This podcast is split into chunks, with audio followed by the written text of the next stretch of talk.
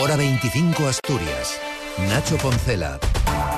Última vuelta informativa Asturias en este lunes en el que la consejera de salud, la consejería en este caso ha anunciado que establecerá el uso obligatorio de la mascarilla en todos los centros sanitarios y en las oficinas de farmacia de Asturias tras la reunión presidida por la ministra que podrán escuchar hoy en directo en hora 25 de esa reunión extraordinaria del Consejo Interterritorial. Lo anunciaba esta tarde la decisión de Asturias la consejera Concepción Saavedra. En Asturias no, no podemos esperar y tenemos que tomar la decisión ya porque es nuestra responsabilidad. Somos una población muy envejecida con una, eh, con, por lo tanto, con un número muy alto de personas vulnerables y además hay una alta circulación, una alta incidencia de los virus respiratorios. Más allá de la gripe A o del COVID, las reservas de sangre están en, a nivel, en nivel amarillo en Asturias, ya que cuando deberíamos estar por encima de las 800 bolsas en las reservas, ahora mismo se dispone de unas 500. Solo los hospitales ya demandan entre 180 y 200 donaciones diarias y es necesaria sobre todo sangre de los grupos A positivo y cero positivo.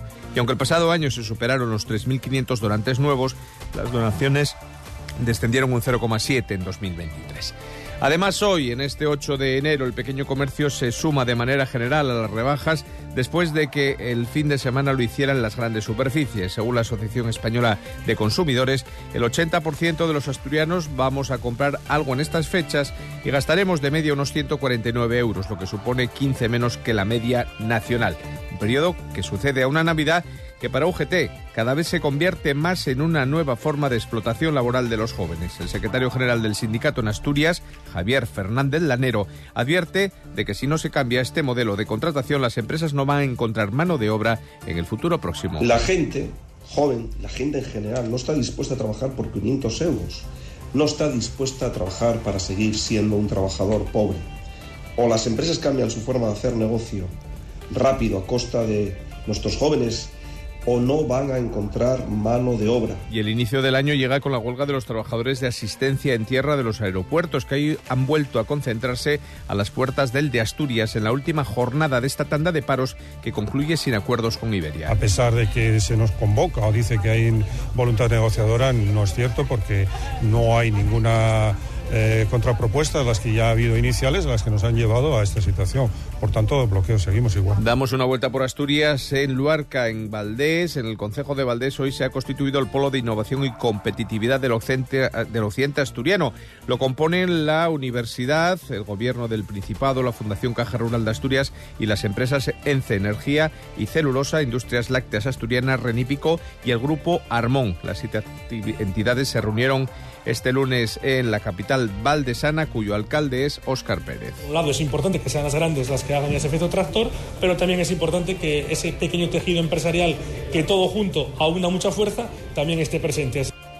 Y el alcalde de Siero, Ángel García, se muestra esperanzado sobre la posibilidad de que la multinacional Amazon abra finalmente su centro logístico del polígono de Bobes a lo largo de este 2024. Lo había pedido a los Reyes Magos, lo he pedido a los Reyes Magos que abran y confío en que sí que lo hagan. ¿no?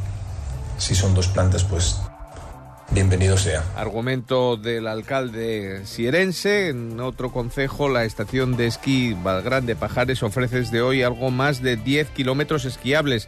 Con un retraso de 38 días sobre el inicio del calendario de nieve, se ha iniciado la temporada gracias a las precipitaciones del fin de semana y algo de nieve artificial. Javier Martínez es el director de la Estación Invernal Asturiana. Por fin ha llegado la nieve y con el trabajo intenso de los últimos días del personal y ayudado por la nieve artificial, pues la estación ha podido abrir con un dominio esquiable bastante, bastante considerablemente amplio, en muy buenas condiciones y aquí está la gente disfrutándolo. Y va a haber más nieve durante los próximos días, ya que el acercamiento de una dana al norte va a provocar que la cota baje de los 700-900 metros hasta los 400 o 600 al final del día de mañana. Algo que no se va a notar en las precipitaciones, por lo tanto es probable que haga mucho frío en sobre todo la cordillera y en zonas altas, mientras que en el resto de Asturias, aunque las temperaturas bajen ligeramente, no vamos a ver grandes cambios. Mínimas en las principales ciudades,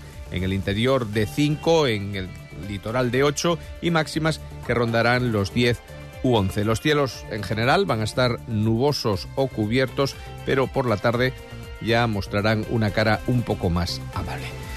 Queda tiempo para el deporte, seguimos informándoles en la SER. Que pasen muy buena noche.